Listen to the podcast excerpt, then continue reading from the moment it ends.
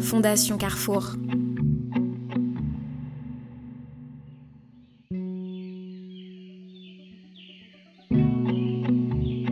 Un nouveau pays, un plat jamais goûté avant, des personnes qu'on découvre. Face à ce qu'on ne connaît pas, on réagit parfois par la méfiance, la peur ou même le rejet. Jérômine, elle, a une tendance spontanée à l'émerveillement et à l'attendrissement. Vous allez l'entendre dans sa voix. Il y a peut-être une part d'inné, de tempérament dans cette réaction face à l'inconnu, mais je pense aussi que ça s'entretient. C'est une gymnastique à prendre. Le réflexe de mettre ses lunettes d'empathie avant de s'approcher de quelque chose. Je suis Antonella Francini, vous écoutez à l'unisson. Dans ce podcast, des personnes engagées pour les autres racontent leur combat pour une alimentation de qualité et solidaire pour toutes et tous. Dans cet épisode, je vous propose de rencontrer Jérômine de l'association Enfants du désert. Cette association œuvre à l'accès à l'éducation pour les enfants au Maroc et en Argentine. Elle se soucie aussi de leur santé, leurs conditions de vie, leur bien-être familial. Jérômine s'est rendue dans le nord de l'Argentine, à Salta, pour accompagner le projet de jardin potager d'un centre thérapeutique. Des enfants en situation de handicap y apprennent à cultiver leurs légumes et à les cuisiner simplement et sainement.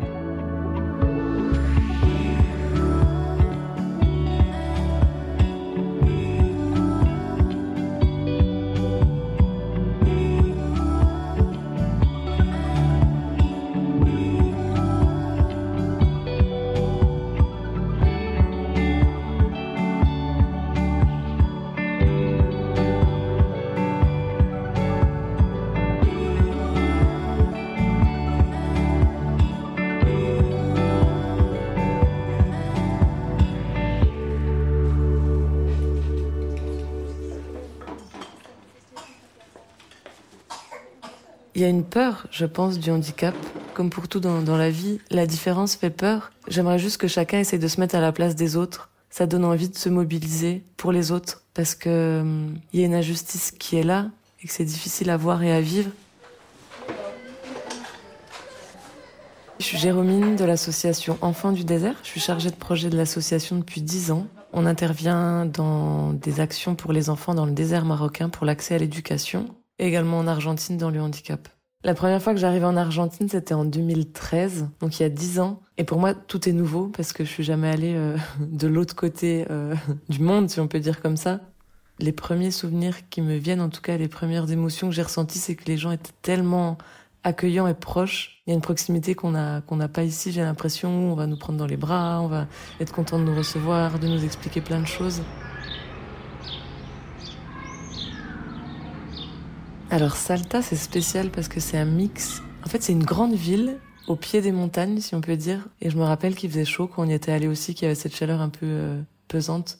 On a rencontré plein d'associations, plein de structures pour savoir vers quelle association on allait soutenir et quelle cause était la plus légitime euh, à soutenir euh, dans le nord de l'Argentine. Il faut savoir que dans la province de Salta, il y a 13% de la population qui a un handicap tout handicap confondu. Il y a trois facteurs principaux. On nous a parlé de consanguinité au sein des familles. On nous a parlé aussi euh, de malnutrition dans les premiers mois de, de l'enfant. Et puis le, troisième, c'est aussi les pesticides qui sont énormément présents. C'était un facteur euh, voilà très important et qui causait euh, énormément de problèmes pour dans le handicap en tout cas. Et c'est un véritable enjeu sur place que d'apporter des réponses et des solutions aux enfants et aux familles touchées par, euh, par le handicap.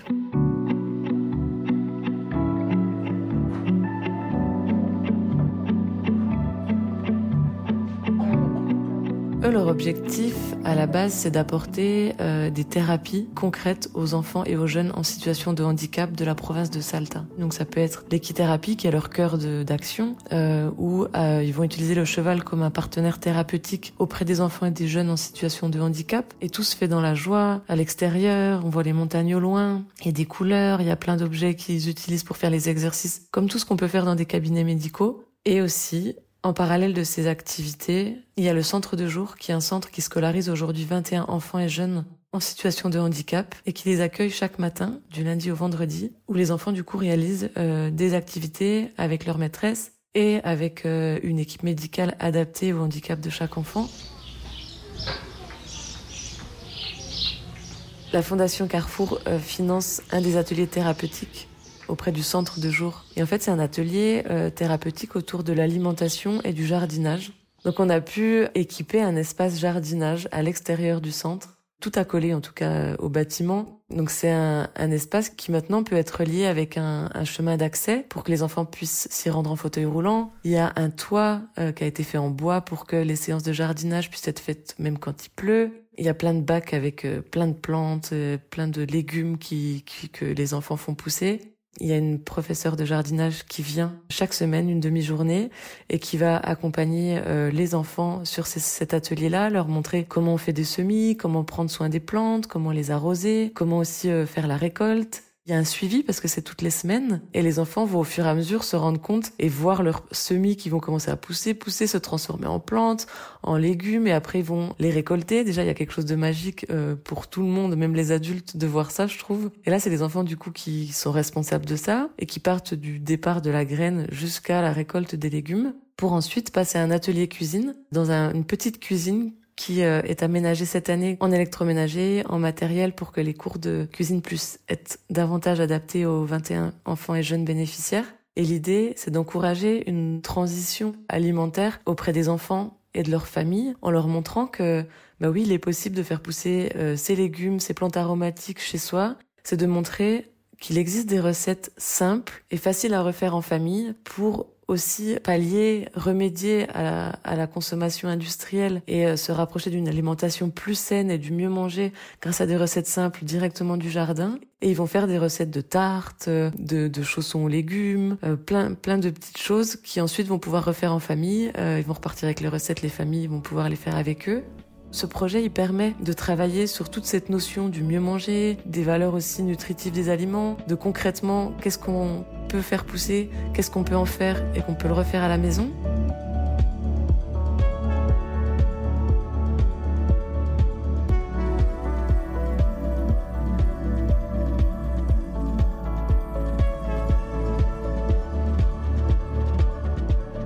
Y a un garçon qui maintenant est un jeune homme, il faut le dire, ça fait dix ans que qu'on va en Argentine pour tous ses projets. Il s'appelle Rosé et c'est vrai que quand on est arrivé la première année, il était euh, bénéficiaire des séances d'équithérapie. C'est un jeune qui est autiste. Et en fait, ce qui est magique avec cette fondation, c'est qu'ils arrivent à impliquer les bénéficiaires.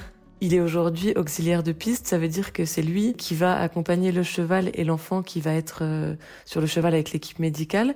Et c'est lui maintenant qui est devenu bénévole pour cette fondation et qui accompagne les autres enfants qui ont besoin de cette thérapie. Et c'est incroyable les changements qu'on a pu voir euh, au fur et à mesure des années où on allait sur place. C'était un, jeune garçon qui était très timide, qui osait pas nous dire bonjour. On était là, là se prendre ses sas, euh, qui lui faisait peut-être un peu peur. On voit que le travail au quotidien de cette fondation permet à ces enfants et ces jeunes de prendre confiance en eux, d'être à l'aise en, en, groupe.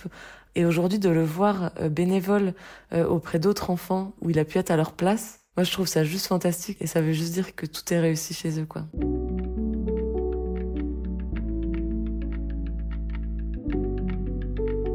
Elena, donc c'est la présidente de la fondation Equinothérapia del Azul. Cette première rencontre, quand, quand je la découvre, je vois cette femme qui a une énergie débordante.